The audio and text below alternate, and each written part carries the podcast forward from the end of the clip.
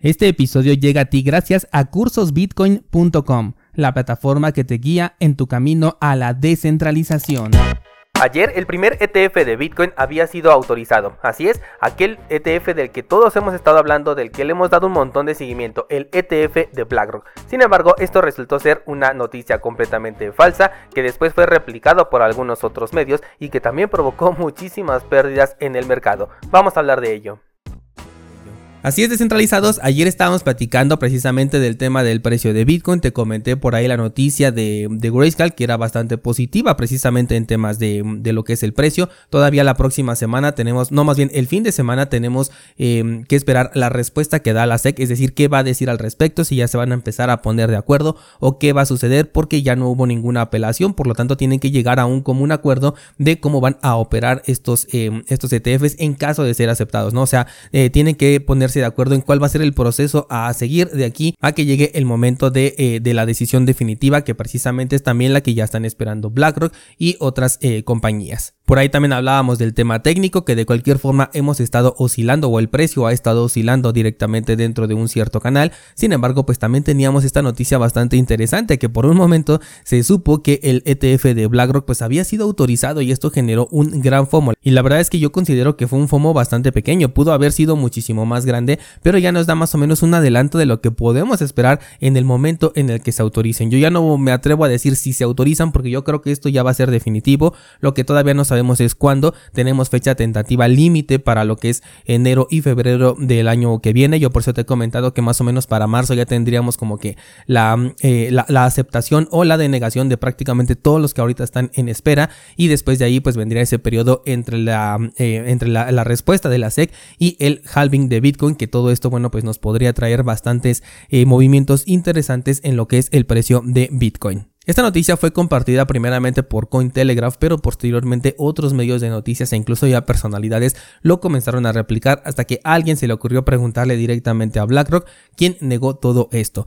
Eh, la pregunta que a mí me genera es, eh, ¿esta noticia realmente fue falsa o existe algún incentivo? Digo, porque si fue falsa probablemente alguien ya no tenga trabajo en este momento, sobre todo quien haya comenzado este rumor por parte de Cointelegraph, pero em, también me hace pensar, ya sabes que a mí siempre me gusta andar especulando, ¿no?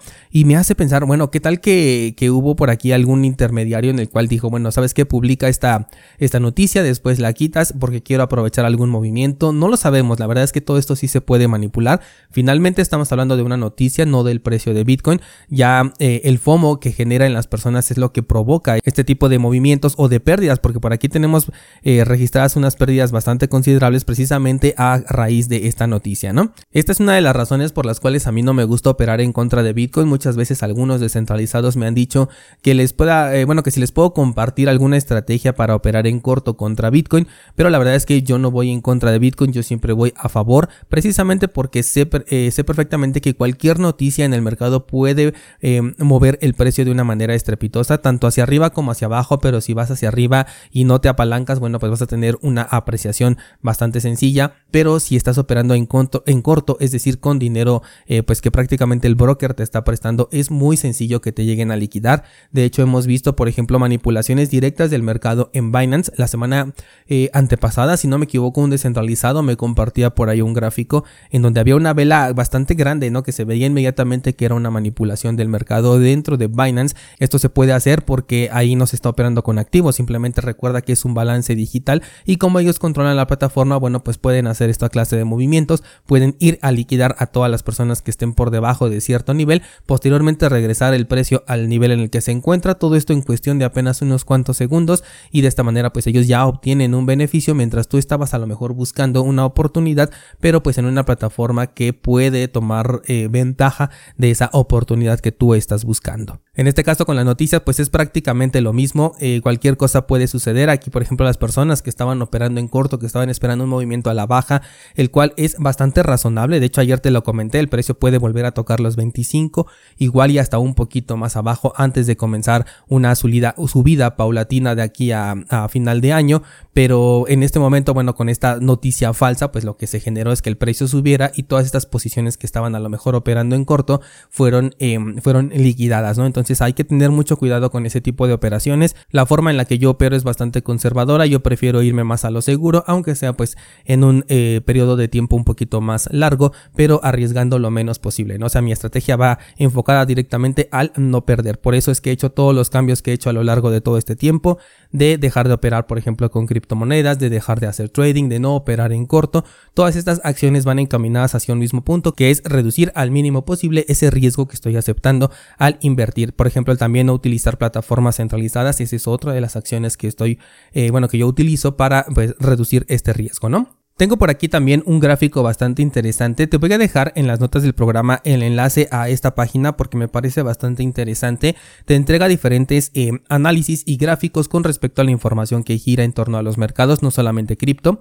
Entonces me parece muy interesante. Y bueno, el análisis que tengo aquí o el gráfico que tengo aquí más bien es un timeline de em, el ETF, tanto el de ARK como en este caso el de BlackRock y nos está eh, mostrando, bueno, pues todos los procesos por los que han pasado a lo largo de todo este tiempo hasta llegar a la fecha de la decisión final que tiene que tomar la SEC sí o sí. Recuerda que estos tienen eh, cierto número de aplazamientos que pueden hacer, pero pasado cierto límite tienen que entregar ya una respuesta definitiva sobre si lo van a aceptar o no. Y en este caso para el ETF de ARC tenemos una fecha límite del 10 de enero del 2024 y para el caso de BlackRock tenemos una fecha límite del 23 de febrero de 2024. Yo por eso ayer te comentaba que en el primer trimestre del 2024 va a estar bastante interesante porque es cuando tenemos precisamente estas respuestas.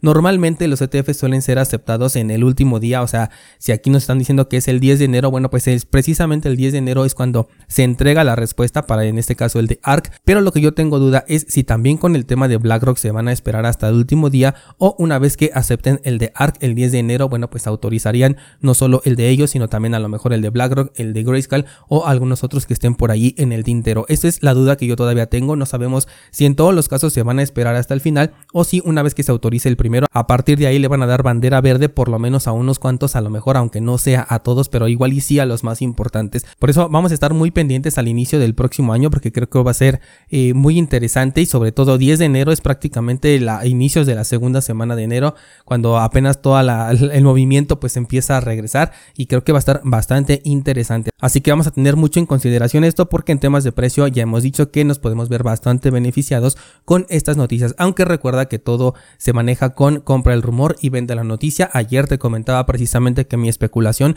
es que posterior a, la autorización si tengamos una subida, a lo mejor precisamente ese día, pero a partir de ahí podríamos tener un movimiento bajista a lo que es el halving de Bitcoin, repitiendo esa clase de movimiento que hemos visto prácticamente en todos los halvings, o al menos en los últimos dos que han sido los más eh, importantes porque ya había una masa de gente más, eh, más grande dentro de, de lo que es Bitcoin. Así que el escenario podría coincidir bastante y se podría beneficiar mucho de estas noticias de los ETFs. Una vez dicho esto, quiero hablarte de otro tema que me parece muy interesante y es que acaban de sacar un fork de la plataforma mempool.space que si no la conoces te la super recomiendo. Te dejo el enlace en las notas del programa.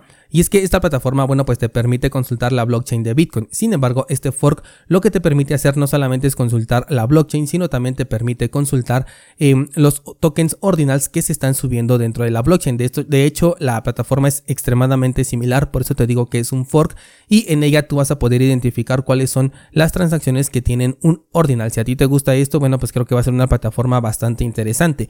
En el ejemplo en pantalla me estoy metiendo, por ejemplo, en uno de los bloques que ya fue confirmado y yo puedo visualizar todo em, el, gráfico o el diagrama de las transacciones que están aquí en pantalla de manera visual y puedo encontrarme con algunos puntitos que están eh, iluminados de un color diferente. Esos puntitos van a corresponder a aquellas transacciones que tienen una inscripción adentro. Recuerda que en, las, en los ordinals tenemos tanto las inscripciones como los artefactos, como lo que son ya los tokens. Entonces cada uno de esta información la podemos visualizar directamente dentro de esta plataforma. Si ya el ordinal tuviera, por ejemplo, por aquí alguna imagen, también la podríamos ya visualizar. No sé si en este momento pueda yo encontrarme con alguna, porque no tenía yo ninguna preparada, pero es cuestión simplemente de ir buscando aquellos puntitos, sobre todo los de color naranja. He visto que son eh, los que ya tienen una, eh, una imagen y los que están de color verde, bueno, pues son los que tienen una inscripción y por ahí tienen, por ejemplo, pues, bueno, ahorita estoy viendo aquí uno que tiene un número que dice 21 millones y es lo único que tiene. Ya sabemos que en los ordinals pues están metiendo cosas que a veces eh, pues yo no les encuentro, por ejemplo, mucha coherencia, ¿no? Pero si a ti te interesa este tema de los ordinals y de las cosas que se pueden meter aquí y tú las quieres analizar, esta plataforma orthpool.space te va a ayudar bastante. Te voy a dejar también el enlace en las notas de este programa para que puedas pasar a revisar esta página. Por último, y antes de despedirme, te comento que el día de ayer subí una nueva clase al curso de eh, Electrum Wallet. Te estoy explicando en esta clase cómo se eh, configura la versión testnet de Electrum tanto en sistemas operativos Windows como en sistemas operativos de Mac OS. También esta semana voy a subir nuevas clases, una con el traqueo de direcciones directamente desde la plataforma de Electrum y la otra sobre cómo conectar tu cartera de Electrum a el nodo de Bitcoin, en este caso utilizando la implementación de Raspberry Blitz. También ya tengo una, una clase en donde te comento cómo conectar tu cartera a tu nodo de Umbro si es que utilizas esta implementación, pero en este caso lo quiero hacer con Raspberry Blitz, que es el nodo que ahorita yo estoy corriendo. Esto y más de 700 clases las puedes encontrar en cursosbitcoin.com. También no olvides que el día de hoy, si estás suscrito a la newsletter, te va a llegar una nueva entrada bastante interesante. Eso sería todo por el día de hoy. Muchas gracias y hasta mañana.